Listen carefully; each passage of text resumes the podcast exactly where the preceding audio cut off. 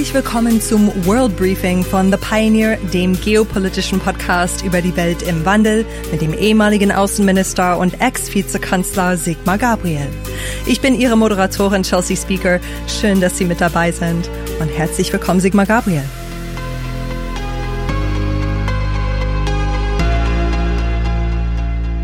Hallo, Herr Gabriel. Hallo, Frau Spieker. Heute treffen wir uns zur letzten Ausgabe unseres gemeinsamen Formates in diesem Jahr. Es ist ein Jahr gewesen, das unsere Welt geopolitisch auf den Kopf gestellt hat. Covid, Klimakrise, Inflation, Energiekrise, Krieg in der Ukraine und der immer klarer gewordene Führungsanspruch von China. Würden Sie rückblickend sagen, dass das auch das Jahr gewesen ist, das allen hier in Europa, auch allen Laien klar gemacht hat, wir sind nicht mehr der Narbe der Welt? Oder ist diese Botschaft noch nicht angekommen?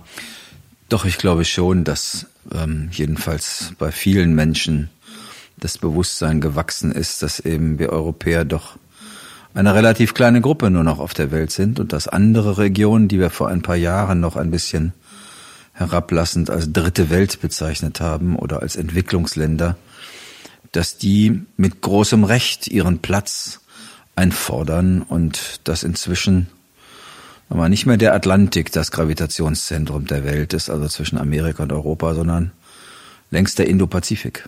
Ja, das sieht man in, in allen Ecken der geopolitischen Entwicklungen dieser Tage. Wie steht es um die wertebasierte Außenpolitik unserer Regierung? Hat sie noch Bestand? Vor allem nachdem jetzt rauskam, dass Katar eine EU-Vizepräsidentin bestochen hat? Das muss man als Deutscher immer erstmal sagen, dass das bislang nur eine Behauptung ist. Aber es äh, spricht natürlich manches dafür. Die belgische Polizei wird das nicht ohne Grund behaupten. Aber äh, zum Grundsatz wertebasierter Außenpolitik, man muss aufpassen, dass man die nicht nur vor sich herträgt, um zu Hause Beifall zu bekommen. Außenpolitik beschäftigt sich, das sagt der Name schon, mit anderen Ländern. Und die Mehrzahl von denen ist anders als wir und die Mehrzahl ist noch nicht mal demokratisch. Äh, und wenn wir äh, in der Welt Einfluss ausüben wollen und wenn wir auch selber unsere Souveränität schützen wollen, dann müssen wir auch mit denen umgehen, die unseren Werten nicht entsprechen. Und da reicht es nicht aus, sozusagen die Werte wie eine Monstranz vor sich herzutragen, um sich jeden Tag selbst auf die Schulter zu klopfen und Beifall von der eigenen Wählerschaft zu bekommen, sondern dann muss man auch über harte Interessen reden. Und auch ein Land wie Deutschland hat Interessen. Nun ist die Durchsetzung von Menschenrechten auch eine, eines unserer Interessen. Aber wir haben eben auch ökonomische Interessen.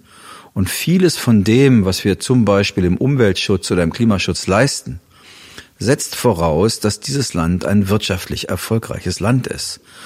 Diese Interessen, da darf man nicht so tun, als gäbe es die nicht. Und deswegen ist die schwierige Aufgabe der Politik immer, Werte und Interessen zusammenzudenken. Das ist leichter gesagt als getan.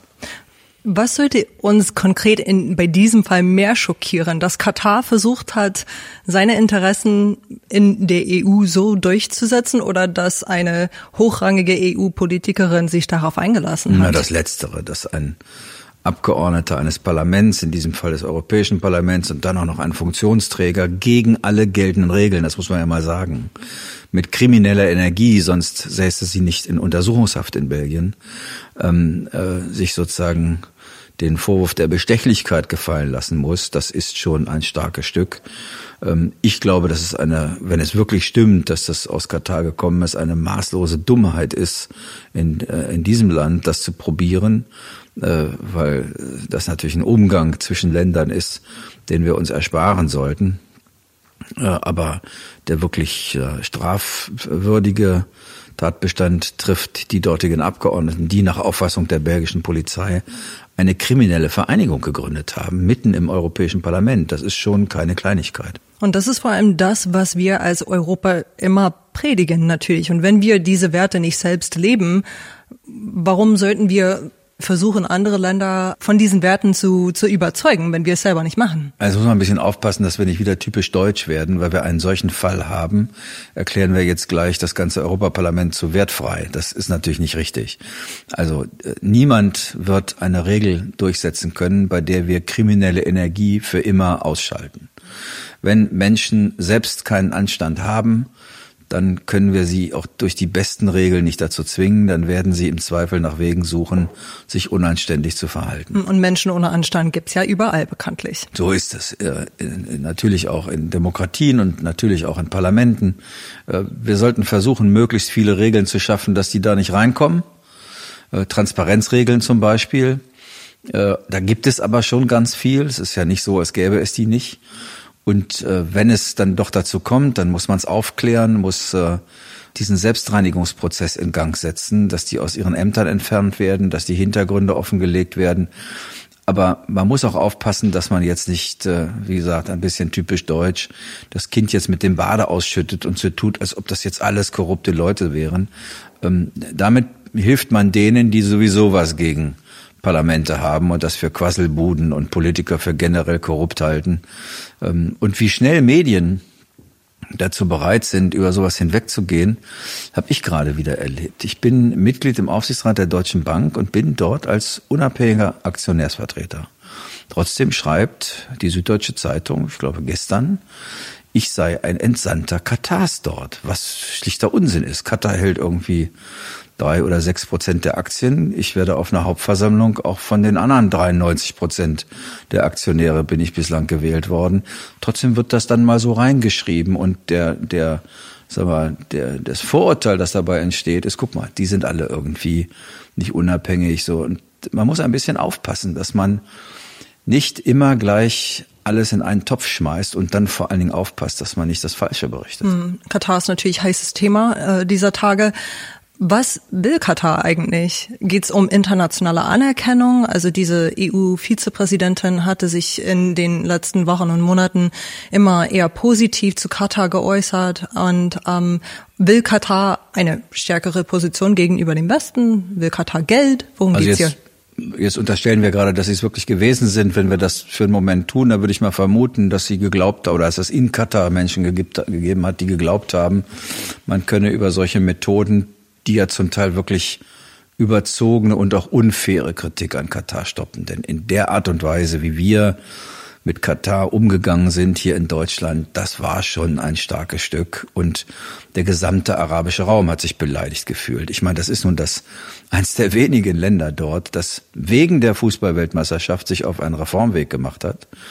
Ähm, ein Land, das nach Aussagen der Vereinten Nationen, nach den Aussagen des Menschenrechtskommissars dort, des, nach Aussagen der Internationalen Arbeitsorganisation natürlich keine paradiesischen Zustände hat, aber eben die Dinge vor allen Dingen für ausländische Arbeitnehmerinnen und Arbeitnehmer verbessert hat, und zwar wesentlich.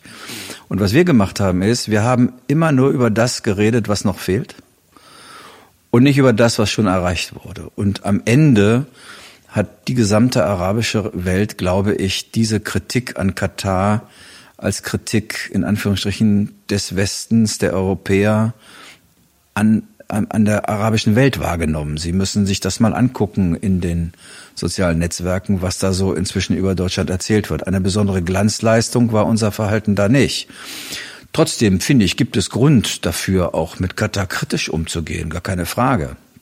Aber ich glaube, dass ähm, das Beste, was man machen kann, ist dem zu folgen, was der außenpolitische Think Tank des Kanzleramtes empfiehlt. Dort gibt es eine, wie ich finde, sehr gute Analyse der Lage in Katar und die beschreibt, warum Katar für uns nicht nur als Erdgaslieferant wichtig ist, sondern als strategischer Partner in einer Region, die ansonsten ziemlich unruhig ist.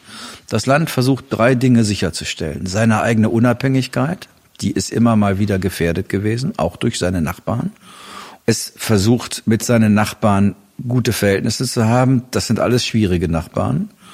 Und das Dritte ist, es möchte als fairer und, sag mal, stabiler Partner in anderen Teilen der Welt, vor allen Dingen in Deutschland und den USA gelten. Deswegen die Investitionen hier und auch in den USA. Und nichts davon haben wir zur Kenntnis genommen, sondern wir haben so getan, als sei das da eine zutiefst menschenverachtende Diktatur, in der es überhaupt keinen Fortschritt gibt, sondern nur Rückschritt. Ähm, dass nebenan äh, sozusagen äh, in Saudi-Arabien in, in diesem Jahr 81 Menschen am gleichen Tag hingerichtet wurden. Oder wie wir jetzt sehen, im Iran Menschen, weil sie für Freiheit demonstrieren, hingerichtet werden, haben wir nicht halb so stark kritisiert wie ein Land, in dem das nicht der Fall ist. Wir mhm. haben behauptet, dass in Katar Homosexuelle äh, äh, zum Tode verurteilt werden, was schlicht eine Lüge war. Und wir haben vergessen, wie lange wir gebraucht haben, um zum Beispiel beim Thema Homosexualität die Liberalität zu erreichen, die wir heute haben. In den 80er Jahren ist hier noch ein Bundeswehrgeneral rausgeschmissen worden, nur wenn man den Verdacht hatte, er könnte homosexuell sein. Der Strafrechtsparagraph ist nach 130 Jahren erst 1994 bei uns gestrichen worden.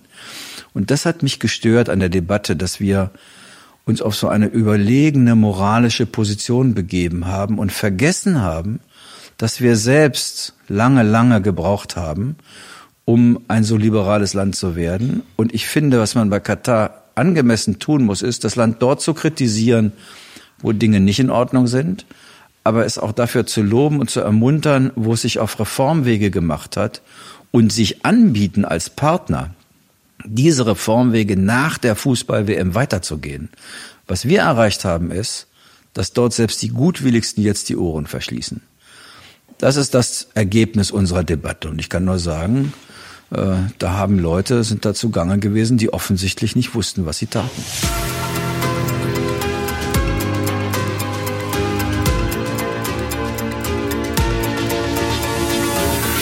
Soweit der Einblick in das heutige Gespräch, in dem wir natürlich noch weiter gesprochen haben über unsere Beziehung zu China und den USA, über den Umgang mit Russland und zu guter Letzt über die deutsche Innenpolitik.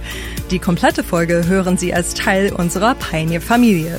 Kommen Sie mit an Bord. Wir bieten werbefreien Qualitätsjournalismus, der weit über diesen Podcast hier hinausgeht.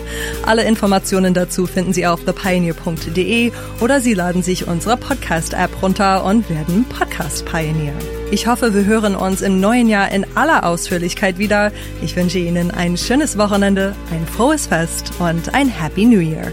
Ihre Chelsea Speaker.